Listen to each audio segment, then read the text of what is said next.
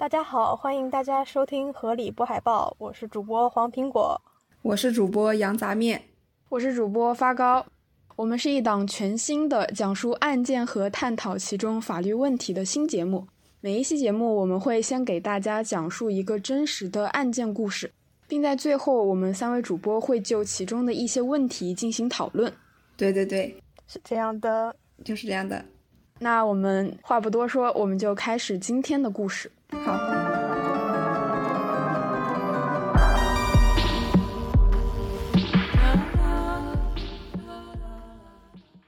第一个故事发生在甘肃省白银市，白银又称铜城，和其他以金属命名的城市一样，是一座典型的工矿城市。白银市有一个白银公司，从上世纪五十年代起，白银公司有持续三十多年的辉煌历史。当时他们的铜硫产品产量和产值有连续十八年都是全国第一。那个时候，他们的职工出门都不说自己是白银人，直接说自己是白银公司人。到了八五年左右。国家在白银投入了巨额的资金开展金属能源的开发，白银公司的三冶炼厂也在这个时候达到了鼎盛时期。可以想见，在八五年左右这段时间，白银市，尤其是白银公司这一片的人，他们的生活是非常稳定的、有保障的。过年过节，公司给发米面粮油，生病了也有自己的职工医院，孩子上学也都去公司的子弟学校，家里住房也有保障。而白银呢是一个比较小的城市，加上白银公司的员工那个时候都住在同一片街区，街坊邻居之间都非常的熟，很多人家都不关门，平时也经常互相串门。讲了这么多呢，大家应该对八十年代中后期的白银有了一个大概的了解。呃，我们今天故事的第一个人物小白鞋就出生和成长在那个时代的白银市。小白鞋名叫白洁，因为喜欢穿白色的鞋子，又姓白，身边人都叫他小白鞋。白洁于一九六五年出生在一个典型的白银公司职工家庭，他的爸爸是白银公司的员工，哥哥在三冶炼厂工作。一九八六年，二十一岁的白洁被正式招进白银公司工作，每天早上七点半乘坐厂里的通勤车去上班。工作不忙的时候，下午就能够休息。有时候厂里组织文艺汇演，从小爱跳舞的他也会去参加舞蹈表演。第二年，他的弟弟也被招进厂，也是这一年，他们一家人在厂里盖起了连排的平房。白洁也交了一个同厂的男朋友，双方也已经到了谈婚论嫁的阶段。白洁一家人的生活在这个时候看来是非常幸福的。嗯。一切都在按部就班地进行着，然而这样幸福祥和的状态并没有持续多久。一九八八年，也就是白洁一家人住进平房的第二年，这一家人的幸福生活戛然而止，甚至从此，整个白银市的上空都笼罩着一层阴影。究竟发生了什么呢？我们接着来看。一九八八年五月二十六日。这天，白洁不用上班，上午她便出去练舞。练完舞回家后，白洁和小侄子玩了一会儿，就回去吃饭了。之后感觉有一点困，便回到屋子里，像往常一样打开录音机，放着音乐开始睡觉。此时，白洁的哥哥正在厂里上班，家里只有白洁一个人。那个时候，白洁一家所住的地方叫做永丰街，那一片住的都是白银公司的家属，大家互相之间都是知根知底的。嗯，在前面也说过，街坊邻居之间也会经常的串门，所以大家不太会把家里的大门给关上。这在当时看来是一件嗯非常正常的事情，白洁不会想到，可以说。大家都不会想到，这样一个普通的不能够再普通的一个午后，竟会是他生命的终点。这边，白洁正躺在自家的房间里休息，而另一边，一个男人正带着一把刀在这一片闲逛。这个男人叫高成勇，一九六四年出生于甘肃兰州的榆中县。他经历了两次高考落榜后，做过刀具生意，倒卖过废金属，也做过小生意，但都没能够赚到钱，生活十分的落魄。最后，他选择告别家乡，来到三十公里外的白银市工作。一九八七年，高成勇结婚，第二年他的妻子怀孕，家里多个人就多张嘴。摆在高成勇眼前最大的难题就是得想办法搞到钱。摆在我面前的也是，这也成为了他最初的作案动机。这一天呢，高成勇带着刚买的刀，骑着自行车在白银市区里闲逛，没有人知道这个男人接下来要做什么。到了中午，高成勇已经转悠了好久，这时他看见一家没有关门，就掀开门帘走了进去。一进门就发现房间里正躺着一一位女性在睡觉。高成勇见状便开始翻箱倒柜，可是动静太大，吵醒了白洁。白洁从睡梦中醒来，一睁眼看到个陌生男人的身影在翻自己的衣柜，就开始大声的尖叫质问他是谁。慌乱之中，高成勇赶紧用手捂住他的嘴。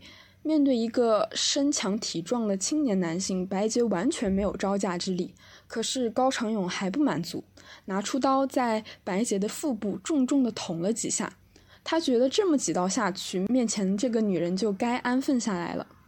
可没想到白洁的反抗更加的剧烈。看着眼前汩汩涌出的鲜血，高长勇的恶性彻底被激发。他想都没想，朝着白洁的喉咙处来了一刀。顿时鲜血喷溅出来，白洁再也无法反抗了。一个面容姣好的女人安静地躺在自己面前，身上不断地往外涌出鲜红的血。房间里的录音机传出悉悉嗦嗦的音乐，这一幕让内心早已变态的高成勇觉得异常兴奋。他将白洁的衣服扒了下来，对白洁的尸体实施了猥亵。高成勇觉得这一切还不够刺激，他想看见更多的血，于是用手中的刀对着尸体又重重的捅了二十六刀。结束这一切之后，高成勇并没有表现出慌张或急迫的想要离开现场，毕竟这一片是那种经常串门的居民区，很有可能下一秒有人觉得不对劲就进来查看了，而高成勇却表现得异常的淡定。他先是把屋里的热水壶里的水倒在一个痰盂里，把布满血的双手和刀用水洗了洗，接着把自己沾满血的牛仔裤往上卷了卷，就骑着自行车离开了现场。白洁死后，这一大家子的生活再也无法像以前那样继续。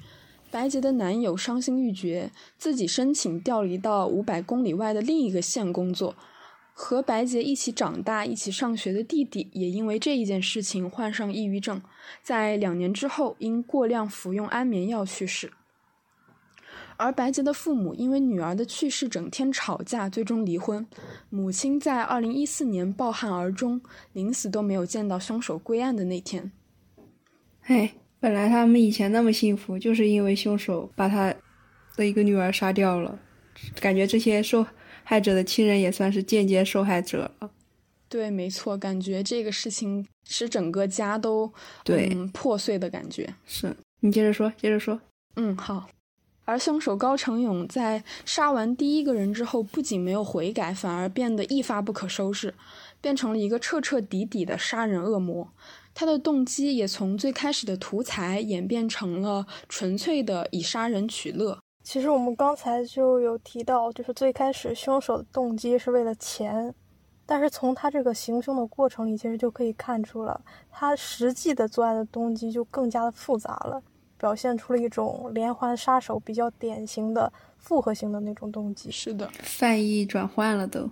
嗯，感觉如果是仅仅以图钱的话，我觉得一般不太会做出对，刺了二十六刀。是的。好，那我们继续。嗯，一九九四年，小姑娘石静刚刚入职白银市供电局一年，平时的住所是供电局配备的职工宿舍。这栋宿舍楼里住的都是供电局的职工，同楼层大都是彼此都比较熟悉的融洽的同事，还有专门的保安室。照理来说，这样一个环境是非常非常安全的，所以也出现了和上一案当中相同的问题。不关门。这一年七月二十七号，高成勇潜入这栋宿舍楼，在下午两点左右潜入了石静的宿舍。熟睡中的石静被高成勇的动静吵醒，他原本以为进来的是室友，没想到站在眼前的是一个高大魁梧的陌生男人，于是跳起来大喊：“有贼！”而高成勇面对此景，似乎早有预料。和上个案件中杀害白姐的手段一样，高成勇捂住石静的嘴，掐住脖子后，对着石静的脸重击了几拳。这几拳直接将他的鼻骨打断了，可见他当时有多么的凶狠。随即，他又拿出早已准备好的弹簧刀，往石静的脖子上插了两刀。期间，石静想要自救，试图用手去挡住刀刃，这也在他的手掌侧留下了抵抗的刀伤。然而，石静根本不是高成勇的对手。这两刀下去，他再也一动不动了。高成勇以为眼前的这个女孩已经死去，便开始了他残忍的毁尸行为。根据白银市公安局刑事科学鉴定书记载，死者石静的颈部、胸部、腹部以及四肢共有三十六处刀伤。更让人心痛的是，法医鉴定死者并不是死于最初的那两次颈部的刀伤，而是死于颈部、胸腹部和四肢的严重失血性休克。也就是说，在高成勇以为自己在实施毁尸行为，三十六次用刀狠狠刺向石静的身体的时候，石静并没有死亡。很可能他当时是意识清晰的知道自己被一刀一刀的刺入，但是却只能够承受，而没有求救和反击的能力。杀完人的高成勇来到宿舍楼的公共洗衣房，洗干净了自己带血的衣物，随后便从容的离开了。而石静的生命却永远停在了一九九四年的这个夏天，而这一年他才只有十八岁。感觉这已经不是简单的在杀人会有什么动机目的了，感觉就是在泄愤。对的，对的，发泄。嗯，又刺了三十六刀，好像也是因为他嗯非常疯狂的毁尸的行为，所以最开始的调查方向大家也会觉得是不是。嗯，复仇啊之类的就没有往陌生人这个方向去考虑。主要是他们他作案的地方感觉都是熟人很多，旁边都是熟人的感觉，安保也还行。是，嗯嗯。好，那我们继续。在接下来的几年，高成勇的作案频率越来越高，仅仅在一九九八年这一年当中，就犯下了四起命案。用他自己的话说，就是那个时候他对这件事情欲罢不能，很多时候控制不来。在杀害石金之后，九八年之前，为了躲避风头，高成勇去到内蒙古包头打工。即使他身处异地，也丝毫没有收敛的意思。一九九七年，高成勇在包头杀害并奸污了一名女性李某。在这一案当中，警方在受害人身上的精液中提取到了凶手的 DNA，还找到了三枚指纹，这也是首次获取到高成勇的生物信息。嗯，也是日后将内蒙的这一案和之后的白银案联系在一起的一个重要的证据。时间来到一九九八年，此时高成勇已经回到甘肃白银，他的犯罪行为也彻底升级。前面也提过，他在这一年里用极其残忍的手段杀害并奸尸了四名女性，甚至其中一个是只有八岁的小女孩。也是从这一年，他开始割下并带走受害者的身体组织。就是感觉这个时候，他变态的心理，就是那个满足他变态心理的阈值已经提高了。对，就是简单的杀人，你不能满足他了。对对对，开始做出更加。嗯，我们普通人不能够理解的一些行为，来满足他自己的一些欲望。嗯，是的。嗯，好。那在九八年的一月十三日，高成勇几乎割断了杨女士的头部，并带走了她的两只耳朵和一块头皮。仅在这一案六天之后，一月十九号，高成勇在杀害邓女士后，对其身体进行了疯狂的破坏，并带走了她的左乳头。七月三十日，高成勇勒死了八岁的小女孩苗苗，并进行了奸尸。高成勇自己在回忆时说道：“嗯，我看小孩长得太让我心痛，所以又亲了一下，把她抱到柜子里。”而下一个打开柜子的人是苗苗的妈妈。眼前的一幕让她永生难忘：苗苗小小的身体蜷缩着，下身赤裸，脖子上套着一根皮带，面色青紫。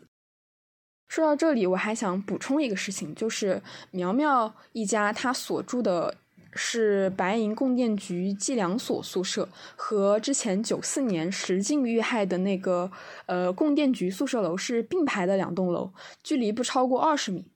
这也让我想起前几天我刚刚在一些社交媒体上刷到的一个帖子，就是说。一直以为出过事故的房子租金便宜是可能会闹鬼，其实是因为凶手很可能会再次回来。有的时候还不如闹鬼呢，人比鬼还要恐怖。是的，那个帖子下面有很多人回复说，这比嗯，这比鬼来还要还更恐怖一点。对对，嗯，然后好像很多的这种连环杀人案当中也会有这种案件的空间上的重合。好，我们继续说回正题。一九九八年的最后一案发生在十一月三十日，此时距离他上一次杀人已经过去了几个月。用他自己的话说，他实在忍不住了，翻来覆去睡不着。那天他天刚刚亮就启程去了白银，杀害了白银公司的员工崔女士。高成勇在崔女士身上留下了二十二处刀伤，并砍下了她的双手，带走了她的双乳和阴部。感觉一些中外啊，就是一些加上一些影视资料啊，感觉一些连环杀人案凶手作案后会将受害者的一些组织啊，或者受害者的特定物品啊，比如说什么婚戒啊之类的，带离现场，有点像战利品的感觉，对他们而言。嗯，是有很多嗯连环杀人案当中，凶手都会有这样的行为。而对于这些受害者的身体组织，高成勇他说，他就带走，随手玩一玩，玩到觉得没有意思了，就丢进河里和水沟里。一年之内，白银市就发生了四起极其恶劣的凶案，加上八八年的白洁案和九四年的石进案，白银已经有六名女性被杀害，并且都没有找到凶手。白银市整座城市都人心惶惶。四处散发着一股恐怖的气氛。那个时候天一黑，白银市民就不再出门了，很多学校也取消了晚自习，因为没有人知道这个杀人恶魔下一次出手是什么时候。感觉凶手作案越来越密集，手段也越来越残忍，一年之内都犯了四起。嗯，感觉他以后会干出一些更丧心病狂的事情。对，所以也导致，嗯，那个时候整个城市都。大家都不太敢夜里出门，然后尤其是女性会更加的受影响。对，因为阈值是越来越高的，它不能满足他了。嗯，好，时间来到两千年十一月二十号这天，高成勇觉得风声已经过去了，便再一次来到白银。这次他的目标定在了棉纱厂的职工宿舍。他在周围观察了很久，发现罗女士的邻居都不在家，家里只有罗女士和她两岁的孩子。他闯进罗女士的家里，当着两岁孩子的面强奸了她的母亲。孩子眼睁睁看着母亲被一刀割喉。实施完这一切，高成勇砍下了罗女士的双手带走了。屋子里只剩下一具浑身是血的破碎的尸体和一个一直哭泣的两岁孩子。之后的零一年和零二年，高成勇相继又强奸、杀害、监视了三名女性，每一次的手段都极其的残忍恐怖，甚至有一名女性被被他用刀疯狂捅刺了一百多刀。至此，高成勇已经在白银犯下了十起令人发指的凶杀案，加上在内蒙古包头的那一案。八八年到零二年，短短的十四年中，有十一条年轻鲜活的生命在他手里消失。零二年过后，高成勇觉得体力不如从前，不好控制受害者，加上自己对杀人的冲动变少，白银接下来的十几年都没有再发生过类似的案件。白银市民的生活也慢慢步入正轨，夜里出门也不再像以前那样担惊受怕。但其实每个人心里都有一个疙瘩。这个连环杀手一天不归案，整个城市的危机一天也不能解开。感觉这种非常恶性的案子，就是对整座城市来说都是一种伤痛。对，第一个要了解白银的就是白银凶杀案，就是对外地人而言，嗯，是的，很多人提起白银，可能第一个联想到的可能就是这一件事情吧。对，你搜索引擎也是的。是的，是的。直到二零一六年八月二十六日，此时距离第一个受害人白洁死亡已经过去了二十八年。警察在白银市一所学校的小卖部里，把时年五十二岁的高成勇带走了。最终，他被以抢劫罪、故意杀人罪、强奸罪和侮辱尸体罪多个罪名起诉，决定执行死刑，剥夺政治权利终身，并处没收个人全部财产。二零一九年一月，高成勇被执行了死刑。整整二十八年，他终于被抓到了。是的，前几年的时候，白银案还是新中国十大悬案。之一，对的，对，所以在破案的，就是二零一六年破案的那一年，还是在网络上大家都非常关注。嗯嗯，好，那到这里呢，案情部分的故事就讲完了。不知道两位主播会不会和我有一样的感受，就是这个高长勇他的作案手法。非常的残忍，但其实从各个案件单独来看，他的手段其实并不很高明。嗯，在作案之前，他也没有过缜密的计划、构思什么的，甚至很多次杀人就是一时的兴起就去杀人了。是的，就是这种表现跟我们一般认知当中那种反侦查意识特别强的那种连环杀手可能不太对对对，他根本没有想要处理掉自己的证据。是的，他还。很多次杀人就很悠闲的待在嗯受害人的家里，还去喝杯茶啊什么什么的，就没有想过去嗯破坏证据啊什么的。然后在杀人之前也没有过计划，所以就很奇怪，他在嗯这么短的时间段里犯下了这么多次的案件，一一直都没有被抓到，最后还是在他停手之后，再过了十四年才落网。那么从刑侦人员的角度来看，在这中间到底遇到了嗯哪些困难？最后又是因为嗯怎样的一个突破点，所以最后破案了呢？那么这中间的故事就让小杨和黄苹果来给大家讲一讲。大家好，我是羊杂面，我我我我先说吧。我觉得主要有三点。呃，首先呢，就是本案是属于连续变态杀人案件，凶手和受害者之间就不存在社会关系，也不存在常见的动机，比如情杀、仇杀。警方也刚开始的侦查方向也是偏向于熟人作案嘛。感觉就是歪打正着的，把警方引入了错误的侦查方向。我记得著名的犯罪心理学家武伯兴说过，在侦办刑事案件时，警察的首要的工作就是要排除是否是变态杀人案件，因为变态杀人案是无逻辑的无差别犯罪，如果采用一般的侦查措施，很难侦破的。因为这种。变态杀人案的凶手，他可能就是具有一种反社会人格，他对犯罪非常麻木，他就有有可能去报复社会，选择随机目标的可能性就会很大。对，在现实生活中，白银案的侦破的话，一般而言就只能通过搜集犯罪人的信息，组织大量的人力进行排查，就没有其他的办法。更进一步说，白银案明显是享乐型连环变态杀人案，就是在。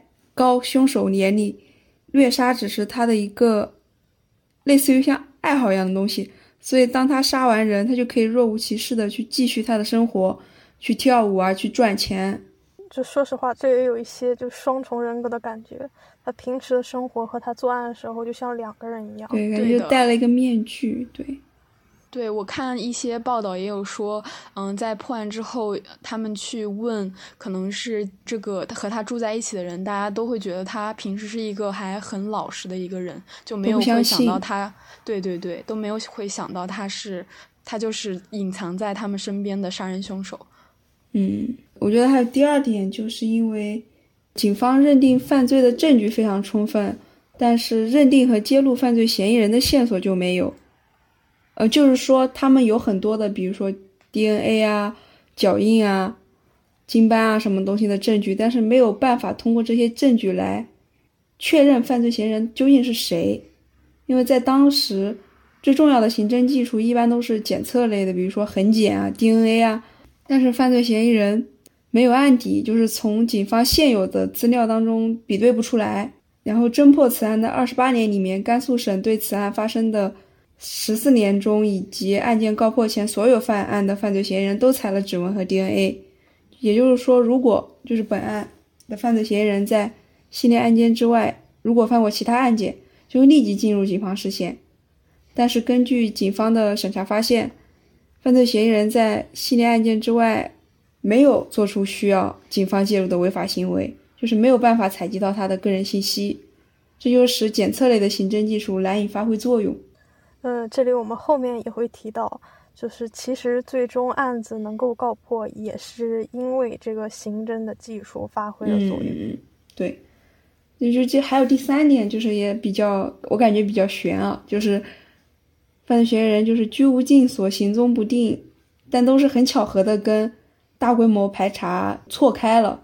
就比如说，该案的犯罪嫌疑人一般都是在白天作案，然后案发都是基本上都在白银市区，这些特点是反映出一般情况下是反映出当地人作案的特点的。但是警方在对白银市当时符合作案。年龄段人群一人不漏，全覆盖调查无果后，将调查范围进一步扩大到白银市的邻市啊邻县。但是犯罪嫌疑人作案后，就要么在自己老家青城务农，要不去包头，比如说包头打工逃避侦查。就几次的大规模排查，他就不在，每次排查都排查不到他。这不得不说也是一种运气。有时候就是如果杀人犯站在运气高地，案件就极难侦破。比如说韩国华城杀人狂就永远隐秘了，所以说有的时候这种大案的侦破确实也是存在一些巧合的。对，感觉在这个侦查的过程当中，其实刑侦人员还是付出了很大规模和很大程度的努力的。对，很多人力物力。对对对，进行了好几次的全面的审查，但是就是说这个高长勇那个时候很幸运吧，几次。都逃过了审查侦查，所以说这个破案的过程还是需要一点天时地利人和的感觉。对，然后呢，接下来我们就要提到这个天时地利人和，它就来了。嗯，就像我们刚才提到的，这个白银案，它最终破案的关键其实还是在于这个刑侦技术的一个发展，就是 DNA 技术。在应用 DNA 技术之前，我们就是在一些法制节目啊、一些侦探的小说啊、影视作品里都可以看到。指纹、相貌或者说是走路的步态，它都可以成为一个破案的线索。但是呢，那些反侦查意识特别强的嫌疑人啊，他就可以通过戴手套的方式来隐藏指纹，或者说是留下了指纹之后再来清理。那么外貌步态呢，只要他有意为之，也都是可以改变的。所以说，这些线索的应用就对这个断案人员的这个能力提出了非常高的要求。那么相比于这些线索，DNA 就可以区分、识别和联系，也更加的稳定、客观和高效。嗯，每个人都有一套独一无二的 DNA，并且这个 DNA 具有多种不同的遗传学的标识，它是可以作为标记物进行检测的。而且唾液、血液、体液等等，它都可以成为这个 DNA 检测的样本，并且已经降解了的样本也是具有原来的特征的。所以说，有了这个 DNA 的技术之后，破案的可能性就大了很多了。那白银案的凶手，他隐匿了多年，最后也是被 Y DNA 染色体检验技术给揪了出来了。人类的二十三对染色体中，只有一对是性染色体，也就是我们所说的 X 染色体和 Y 染色体。嗯。而 Y 染色体呢，它只存在男性体内，并且是通过父系遗传的。那遗传来的 Y 染色体也是具有高度的相似性。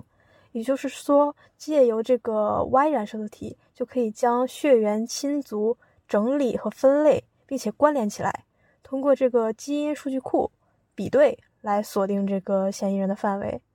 那么本案当中，就是因为凶手他的一个远房堂叔，他因为犯了行贿罪，被警方抓捕了。这真的很巧。那么将对。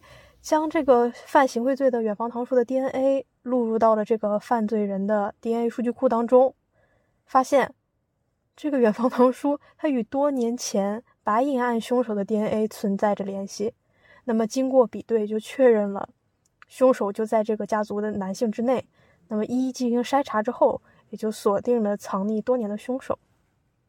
那么有人可能就疑惑，既然凶手早就留下了这个 DNA 的线索，为什么中间这么多年都没能抓获他呢？对呀，那是因为就是现在 DNA 技术应用的非常普遍了，就可能带给大家一种感觉，有 DNA 样本就能破案。但是 DNA 技术它应用的关键就在于有一个非常完备的数据库作为基础。DNA 数据库它的一个这个建立啊，其实距离到现在也不太远。就比如说美国，它在一九九四年才建立的这个数据库，德国在九八年才建立了 DNA 数据库，而我国更是直到二零零四年才开始着手进行这项工作。而这个时候呢，距离凶手最后一次犯案，也就是二零零二年，已经过去两年了。即使存在着这个 DNA 的样本，也因为没有这个庞大的数据库作为比对的基础，而难以追寻到这个凶手的踪迹。但是，就像我们刚才说到的，就是有些时候破案确实是存在一些机缘巧合的，因为这个犯行贿罪落网的远房堂叔，揪出了这个藏匿了二十八年的凶手。嗯。那中间还是有一些巧合的。如果他那个远房的堂叔不犯这个罪的话，可能，可能这个案件到现在也没有，也没有一些嗯实质的进展吧。真的还是嗯，确实，嗯，我都怀疑他自己知不知道他还有一个远房堂叔。是的。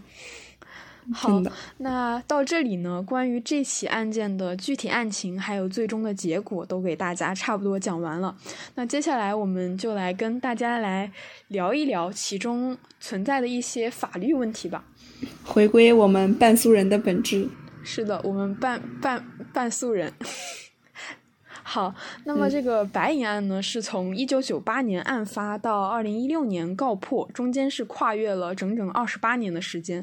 即使从零二年他最后一次犯罪，距离二零一六年也过去了十几年了。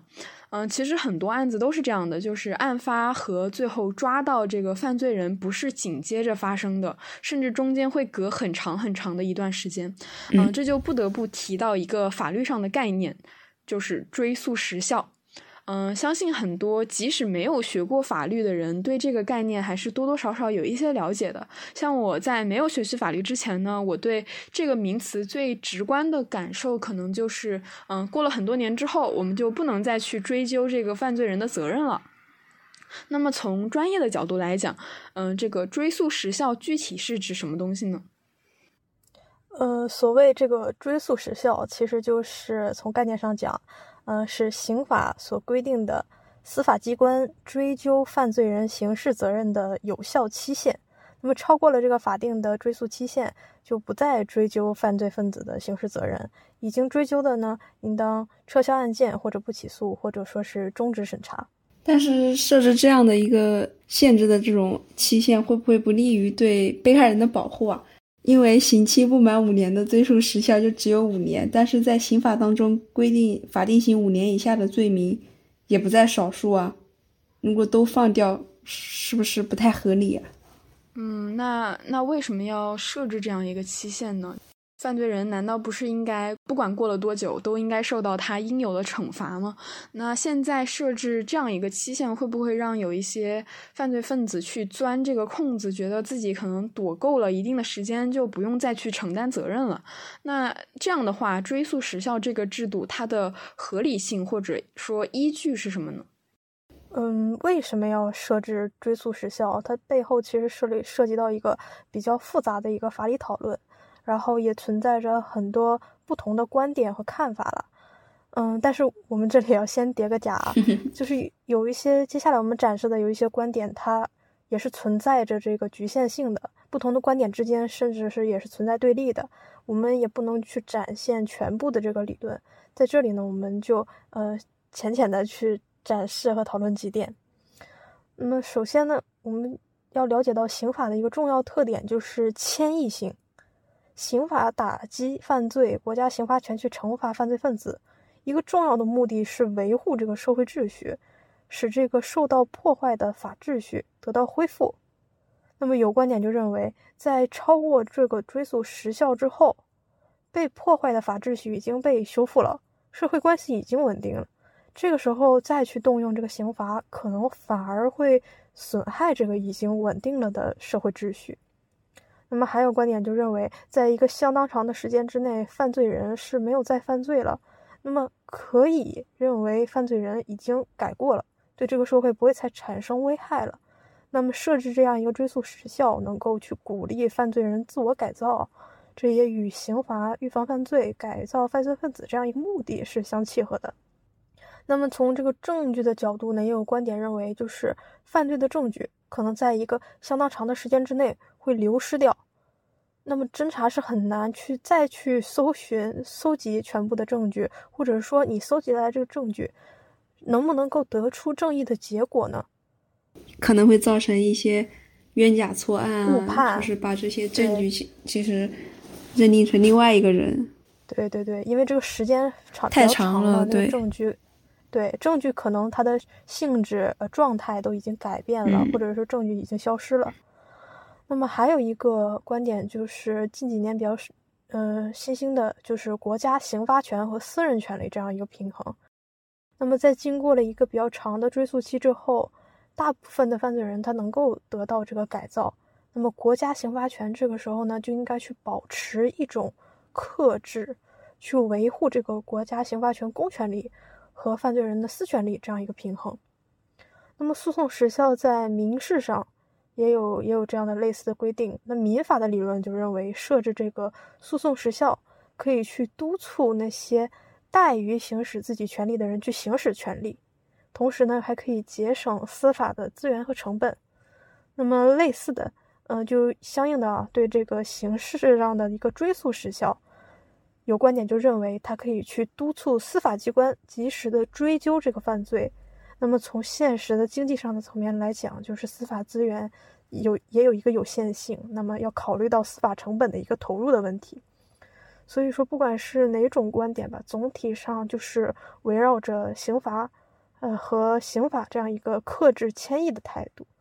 所以说，追诉时效，它是在从法理和现实需要的角度上来讲，还是存在一个设置的基础。嗯，说到这里，我大概可以理解了。其实从多个角度来看，这个追溯时效制度的设置还是有很大的一个必要性的。可能对于几十年前那种比程度比较低的犯罪，比如几十年前的小偷小摸这种，我们再去动用刑罚去处理，可能就是没有那么有必要了。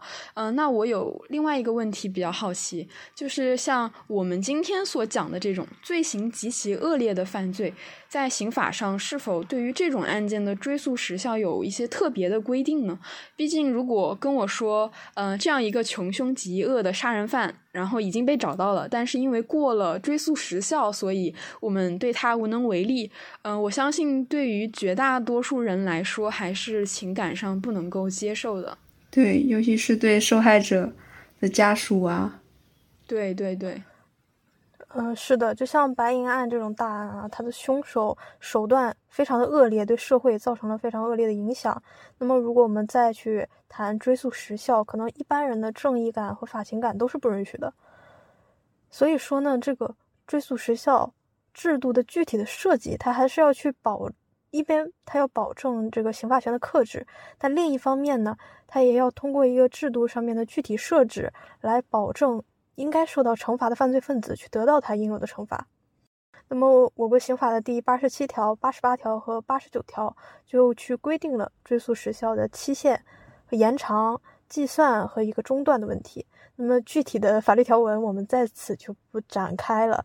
但是，呃，大家可以关注一下我们的“合理不海报”同名的公众号，对对，欢迎大家关注。是的，我们会把我们的一些相关的资料，还有我们就是这个故事，还有所有的文本会更新在我们的公众号上，欢迎大家去关注。好，是这样的。那我们再说回这个白银案，那么就白银案来说呢，这个凶手是不是因为这么多年过去了，他就能够免受刑罚呢？那么从这个审判结果来看，自然是否定的。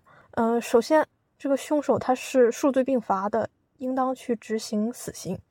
那么，根据刑法第八十七条第四项的规定，法定最高刑是无期徒刑、死刑的，追诉期是二十年。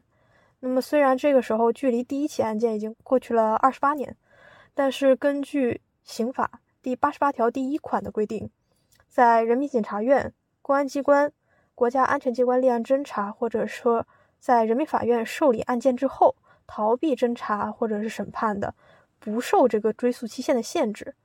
而白银案呢，早就已经立案侦查多年了，所以说它是本身就不受这个二十年的追诉期限限制。再说就是，如果说当年没有立案，当然这种大案是不可能不立案的。那么根据刑法第八十九条第一款的规定，犯罪行为有连续或者继续状态的，从犯罪终了之日开始起算。也就是说，白银案的追诉的起诉点不是第一起案件，而是最后一起案件，应该从二零零二年开始起算。那么，距离抓获凶手、案件告破的二零一六年也只有十四年，它仍然是在这个二十年的追诉期限之内的。那么，最后的最后，如果说是不存在后面的这些悲剧，那么只从第一起案件起算的话。虽然过去了二十八年，但是刑法第八十七条第四项规定，如果超过二十年认为必须追诉的，需要报请最高人民检察院核核准。也就是说，只要最高检核准了，也还是存在着这样一个追诉期的一个例外的。也就是说，过去了二十八年，但是无论在哪一种情况下，通过这个制度的设计，凶手也是不能够逃脱。法律刑罚的制裁的，嗯，你就是说，其实我们国家的追诉时效并不是一个硬性的规定，它还是一个比较灵活的处理方式。对，它有一些比较具体的制度上的设计，对，去考虑到各种的情况。是的，是的。所以我们在理解一个制度的时候，还是不能够去仅根据它最字面的意思去理解它，还是要了解这个制度可能背后有一些很灵活的、很全面的一些设计。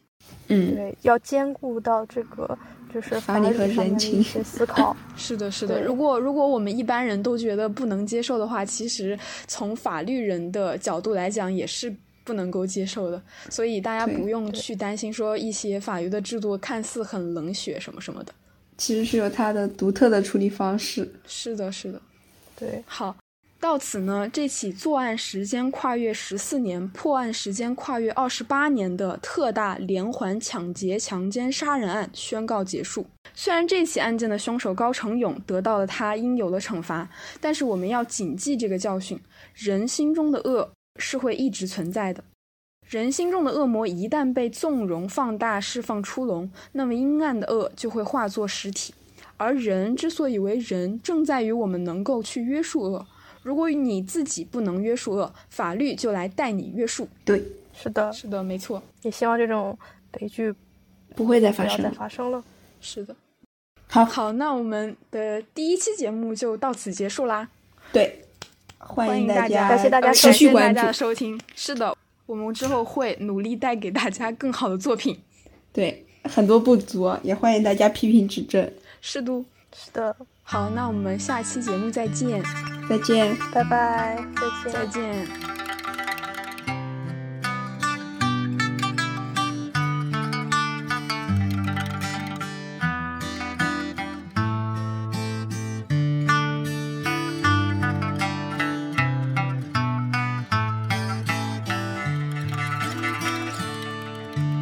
又是个女娃娃，不像个女娃娃。那个土墙上，拔呀卷叶子呀，红脸蛋呀，短头发呀，眼睛嘛扑棱扑棱的转呀，他在想啥？又是个女娃娃，就是个女娃娃，爬到了那个树上，拔呀翘耳抓呀。花呀，嫩满脸呀，口子都含着冰糖，被大人们追着打。